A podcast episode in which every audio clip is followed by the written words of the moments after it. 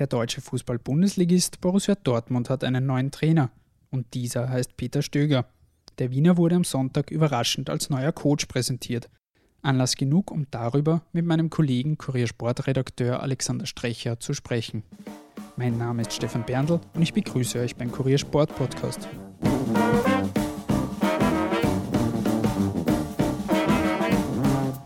Lieber Alex, vielen Dank fürs Dabeisein. Reden wir doch ein bisschen über Peter Stöger. Die Entscheidung am Sonntag kam doch relativ überraschend, dass Peter Stöger neuer Trainer in Dortmund wird. Wie überraschend kam diese Entscheidung für dich? Ich glaube, dass äh, die Entscheidung für alle sehr überraschend gekommen ist. Äh, wenn man auch äh, dem Glauben schenkt, was Peter Stöger gesagt hat und wo er schon Abendessen in Wien war mit seiner Mutter dann und es kam dann aus Dortmund der Anruf, dann war es auch für ihn überraschend. Also ich glaube, dass äh, für alle, vor allem die, die Schnelligkeit, die Geschwindigkeit, wie die, dieser Transfer über die Bühne gegangen ist, doch äh, überraschend war. So hat es etwa vom Sky-Experten Dietmar Hamann Zweifel gegeben, dass die Verpflichtung wirklich so spontan gewesen ist, wie es publiziert worden ist und wie es auch von Dortmund gesagt worden ist. War die Chance beim BVB deiner Ansicht nach auch ein Mitgrund dafür, dass das Aus bei Köln gekommen ist? Ja, ich meine, für, für Außenstehende wie den Dietmar Hamann äh, hat das vielleicht doch eine, eine andere Perspektive und auch einen Beigeschmack. Das, das ist durchaus möglich. Tatsache ist, dass Peter Stöger die Kölner mal unter Druck gesetzt hat, indem er eine Entscheidung äh, gefordert hat. Das, äh, das ist einmal das Primäre, wo ich glaube, er wollte für sich und seine Zukunft in Köln einmal eine Gewissheit haben. Auf der anderen Seite gibt es wieder Argumente dagegen, äh, dass das eben irgendwie schon von langer Hand geplant war. Zum Beispiel, was wäre gewesen, wenn Dortmund gegen Bremen gewonnen hätte, wäre Peter Boos wahrscheinlich weiter Trainer geblieben. Eine zweite Sache ist, äh, der Co-Trainer von Peter Stöger, Manfred Schmid, äh, hat sich am Dienstag vor einer Woche an der Hüfte operieren lassen. Äh, hätte er von diesem Engagement oder von dieser Aussicht auf Dortmund schon gewusst, dann hätte er wahrscheinlich einen anderen Zeitpunkt für die OP gefunden. Also das sind wieder Dinge, die dagegen sprechen. Stöger war jetzt viereinhalb Jahre bei den Kölnern. Welches Fazit würdest du unter diese viereinhalb Jahre ziehen? Was hat Peter Stöger in Köln erreicht und dort auch verändert? Ja, ich würde sagen, grundsätzlich ist es ein positives Fazit, weil vier der viereinhalb Jahre waren ja wirklich ein, ein stetiges Auf- und ein Aufwärtstrend und von der zweiten Liga in die erste dann dort äh, sich stabilisieren, sich halten bis hin zur Europa League. Äh, natürlich bleibt jetzt vorerst einmal das letzte halbe Jahr auch in Erinnerung, dass, dass da nichts äh, funktioniert hat und dass ja, Köln wird das auch in Zukunft spüren, weil äh, so wie es ausschaut, werden sie meiner Meinung nach auch absteigen. Aber die Kölner glaube ich, werden nicht vergessen, was Stöger dort bewegt hat, welche mm, Arbeit er geleistet hat, wie er Ruhe gebracht hat in diesen unruhigen Verein. Und ich glaube, mit ein wenig Abstand wird das auch in der Betrachtungsweise überwiegen. Jetzt war er doch einen relativ langen Zeitraum Trainer in Köln. Im Gegensatz zuvor hat es sehr viele Trainerwechsel gegeben dort, bevor Peter Stöger übernommen hat. Was hat er anders gemacht als seine Vorgänger? Ich glaube, dass er grundsätzlich offen und ehrlich auf die, auf die Leute und auch auf die Aufgabe zugegangen ist. Und was er auf jeden Fall kann, äh, er hat eine, einen gewissen Grad von Empathie und, und guter Menschenführung. Das heißt, er hat einen guten Draht zu den Spielern. Er hat es geschafft, äh, mit der schwierigen Medienszene dort in Köln zurechtzukommen. Also es gibt ja dort einen, einen Zweikampf zwischen Bild und Express und das hat er im Prinzip so gehandelt, dass alle zufrieden waren. Genauso haben die Fans wahrscheinlich dieses Gefühl gehabt, dass er einer ist, der mit offenen Karten spielt und ja, der eben gut mit den Leuten kann. Und er hat sich, glaube ich, auch von Beginn an von der Mentalität her in Köln wohlgefühlt. Das hat ihn, wie er immer wieder behauptet hat, auch ein wenig an Wien erinnert. Jetzt war generell sein Abschied, vor allem in der Fanszene, ist sehr betrauert worden und die Reaktionen waren sehr, sehr positiv in seine Richtung, obwohl drei Punkte nicht unbedingt eine Glanzleistung sind für einen Trainer. Dennoch haben die Fans an ihm festgehalten. Ist das auch eine Stärke von Peter Stöger, dieses Zusammenspiel mit den Fans?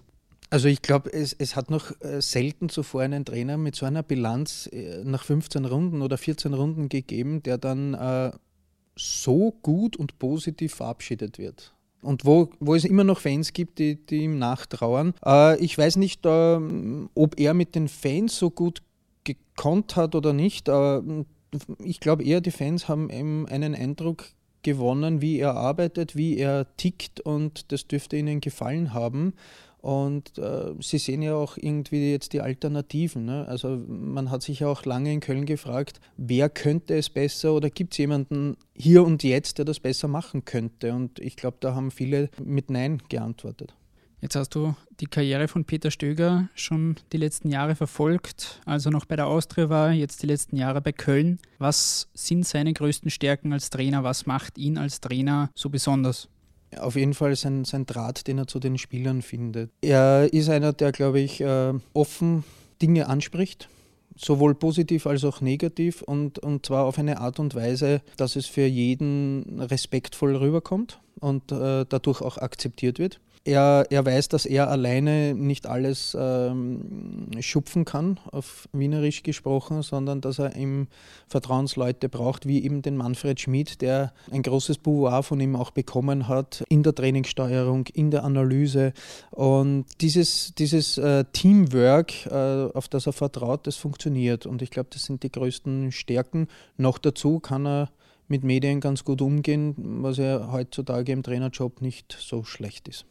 Und jetzt eben der Wechsel zu Dortmund. Was bedeutet das, unabhängig von Peter Stöger und Dortmund selbst, was bedeutet das für den österreichischen Fußball und auch vor allem die österreichischen Trainer? Was, was kann man davon ableiten? Was hat das für eine Aussagekraft?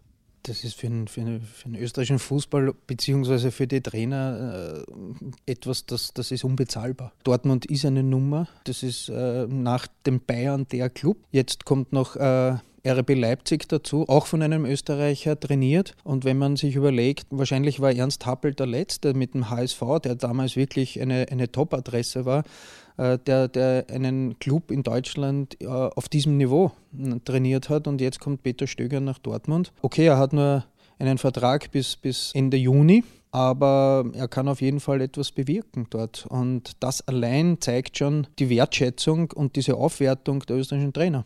Wie gut passen deiner Meinung nach Dortmund und Peter Stöger zusammen? Kann er dort so erfolgreich agieren, wie das in Köln die letzten Jahre von dieser Saison einmal abgesehen war?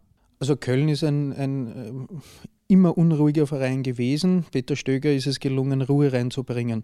Dortmund ist aktuell auch ein unruhiger Verein, wo viel diskutiert wird, wo der, der Anspruch natürlich äh, extrem hoch ist und, und da hinkt man momentan deutlich hinterher da braucht es vielleicht wirklich jemanden wie den Peter Stöger, das traue ich ihm zu, dass er dort Ruhe reinbringt und vor allem eine Struktur und mit einer unaufgeregten Art den Spielern wieder Vertrauen gibt. Das glaube ich schon, dass das funktionieren kann. Noch dazu äh, findet er jetzt in Dortmund äh, allein was die Spieler betrifft eine viel höhere Qualität an als noch in Köln. Also er kann dort vielleicht auch einen viel höheren, größeren Hebel haben, weil er, weil er viel mehr bewirken kann. Dort läuft ein Obermeyang herum, ein Götze und wie sie alle heißen. Also da, da arbeitet er jetzt mit qualitativ hochwertigen Spielern. Du hast es auch schon angesprochen, der Vertrag geht jetzt einmal bis Sommer. Es wird auch der Name Julian Nagelsmann ins Spiel gebracht, der dann im Sommer folgen soll. Dieser hat aber noch Vertrag bei Hoffenheim über den Sommer hinaus. Wie schätzt du die Chancen von Peter Stöger ein, dass er auch über den Sommer hinaus weiter Dortmund-Trainer bleiben kann?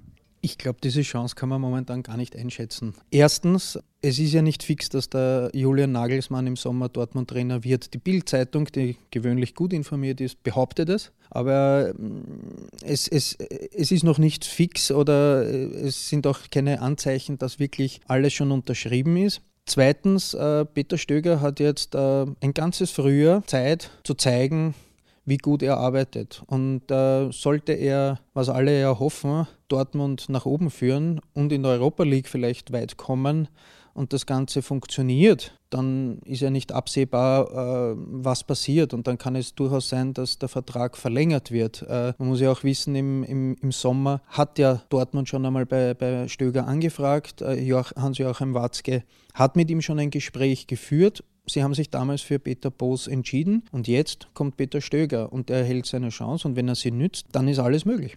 Jetzt geht für ihn alles relativ schnell. Die Verpflichtung relativ kurz nach seinem Aus bei Köln. Jetzt wartet schon das erste Spiel am Dienstagabend in Mainz, also gerade einmal zwei Tage nach seiner Verpflichtung. Was kann man in diesem kurzen Zeitraum als Trainer machen, um die Mannschaft auch wirklich einzustellen auf dieses Spiel und vielleicht schon eine Veränderung deutlich zu machen? Nicht viel. Er heißt Peter Stöger und nicht David Copperfield. Daher erstens, das erste Training ist schon einmal äh, nicht ins Wasser gefallen, sondern in den Schnee gefallen. Äh, jetzt haben sie am, am, Montag trainiert und am Dienstag ist dann das Spiel in Mainz. Er hat selbst auch gesagt, äh, es darf niemand erwarten, dass man irgendeine Handschrift lesen kann. Ich glaube, dass er in erster Linie mit den Spielern einmal Gespräche führt, äh, auch ein bisschen heraushören möchte, wo, wo, wo hapert es, wo sind die Probleme, was passt den Spielern nicht, was könnte man anders machen und dann darauf reagiert, ganz einfach. Und ja, so wie äh, der Michael Zorg das gesagt hat, äh, mit Empathie arbeiten. Also ganz einfach die Stärke, die er hat, äh, einbringen und schauen halt, was, was am, am Dienstagabend dann wirklich äh, umgesetzt werden kann. Damit sind wir auch schon am Ende von diesem kleinen Spezialpodcast zu Peter Stöger. Vielen Dank, lieber Alex, fürs Dabeisein und ich bedanke mich auch fürs Zuhören. Ihr findet den Kuriersport Podcast auch auf iTunes oder der jeweiligen Podcast-Plattform eures Vertrauens. Wir würden uns freuen, wenn ihr uns abonniert und damit sage ich auf Wiedersehen und bis zum nächsten Mal.